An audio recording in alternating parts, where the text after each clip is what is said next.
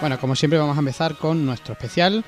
Eh, una de las noticias más tristes del año ha sido sin duda la desaparición de Leslie Nielsen, el actor cómico que nos dejó el pasado 29 de noviembre a los 84 años de edad.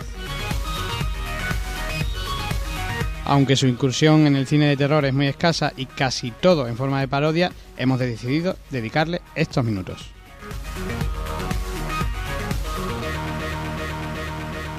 Mira, nena, yo soy como soy y hago lo que hago.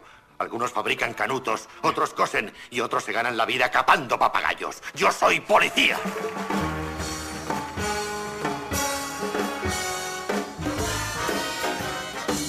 Nacido en Canadá, de padre danés y madre galesa, dejó Regina, su localidad natal, al poco de nacer por trasladarse su familia al Círculo Polar Ártico. Sí, curioso, ¿verdad? Algo tan estrafalario como sus propios personajes.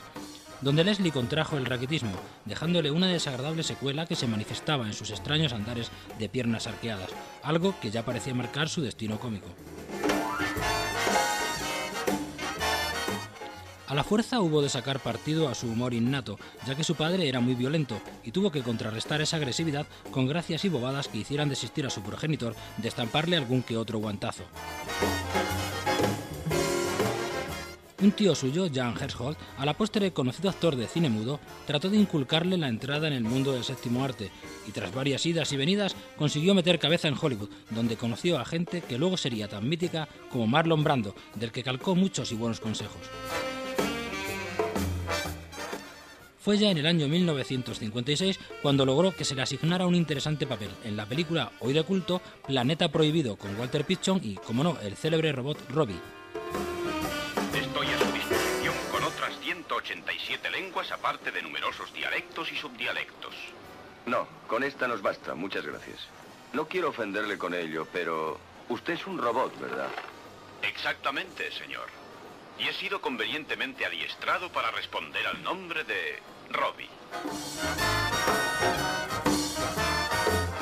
Este trampolín hubo de impulsarle sobradamente para protagonizar series de televisión que aprovecharon su indudable talento para los papeles de malvado, lo que le catapultó a una inmediata fama.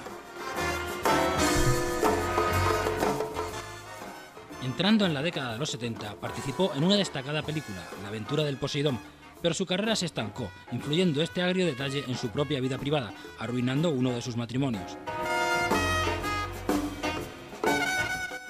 Hasta los 80, Leslie Nielsen parece desaparecer del mapa del cine, pero tres jóvenes directores confiaron en él. David y Jerry Zucker, junto a Gene Abrams, le piden protagonizar Aterriza como puedas, una comedia de absurdo total que llevó al canoso actor al estrellato de nuevo. Dígale al comandante que hemos de aterrizar lo antes posible. Hay que llevar a esa mujer a un hospital. ¿A un hospital? ¿Qué es, doctor? Un gran edificio lleno de enfermos y a veces no hay camas. Diga al comandante que debo hablar con él. Enseguida. En estos tiempos alternó el cine con la televisión, en series como Escuadrón de Policía, que malogró no obstante las expectativas de éxito. Pero se repuso gracias a otro Como puedas, Agárralo como puedas del 88, no solo por lo económico, sino que la crítica se puso a sus pies en este film acompañado por O.J. Simpson y por George Kennedy, el célebre sargento de Canción Triste de Hill Street. La verdad duele, ¿no es cierto, Hasbur? Oh, claro. Quizá no tanto como saltar sobre una bicicleta sin sillín, pero duele. Década de los 90 lo encumbra como actor cómico, algo que lo reconduce hacia las series, donde aparece como invitado estrella como en Las Chicas de Oro. Y es en esta década cuando se producen dos extrañas incursiones en el género de terror por parte de nuestro querido amigo, si bien no es terror puro y duro. Tratándose de él, no podría ser otra cosa que parodias, que a pesar de su cuestionable calidad, lograron el objetivo que era destriparnos de risa. Una de estas películas fue Reposeída, de 1990, una humorística vuelta de tuerca a las pelis de exorcismo, con una visión paródica que se atrevió incluso incorporando como protagonista a la mismísima Linda Blair. El diablo tratará siempre de apoderarse de su mente, le mentirá, le engañará, padre. No solo eso, también intentará manipularle. Así que usted no escuche nada, nada de lo que él diga. Él es mucho peor que un ejecutivo, ¿entendido? Peor que un agente de banca y bolsa, que un abogado matrimonial. Lo he entendido. Y en 1995 Mel Brooks dirige la divertida Drácula, un muerto muy contento y feliz, para la que cuenta con nuestro Nielsen como Drácula. Los hijos la noche. Qué pesadísimos son. Soy el conde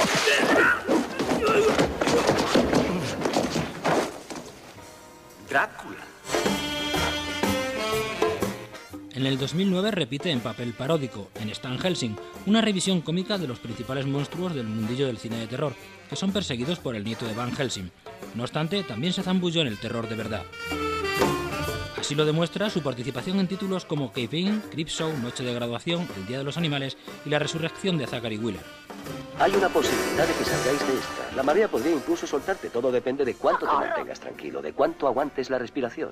Ah, el agua está tan fría, tan salada. Estás debajo, aguantas la respiración y esperas a que la ola que te está cubriendo se retire para poder coger una bocanada de aire. En 1998 trabaja nuevamente para el cine en Vaya un fugitivo, parodia de la trepidante El fugitivo, con Richard Crenna, el mítico actor que dio vida al coronel Truman en Rambo. No, por favor. Me da vueltas la cabeza como una peonza en una tormenta. Tengo que irme. Besarla. Me hace pensar en su esposo.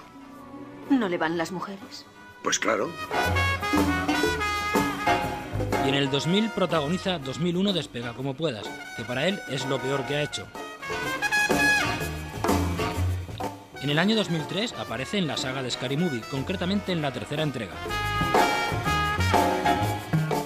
Entre las últimas cosas que hizo, participó con un cameo dentro de Spanish Movie que, pese a su breve aparición, se consideró como de lo más salvable del film.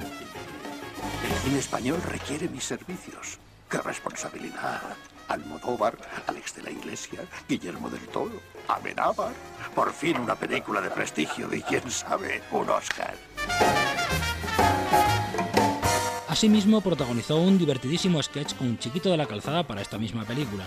¿Qué tal, Queen? ¿Qué tal, Queen? ¿De qué? Queen, de- ¿cómo está la cosa? ¡Hasta luego, Luca! ¡Al ataque!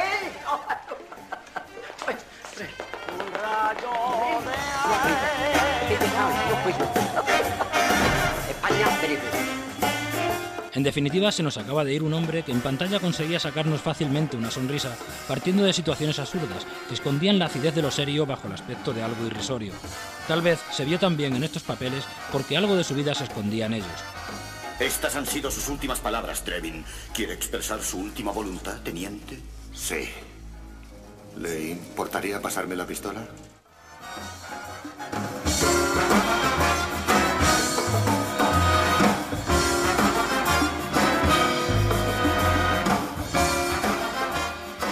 Abando Podcast, tu podcast de cine de terror.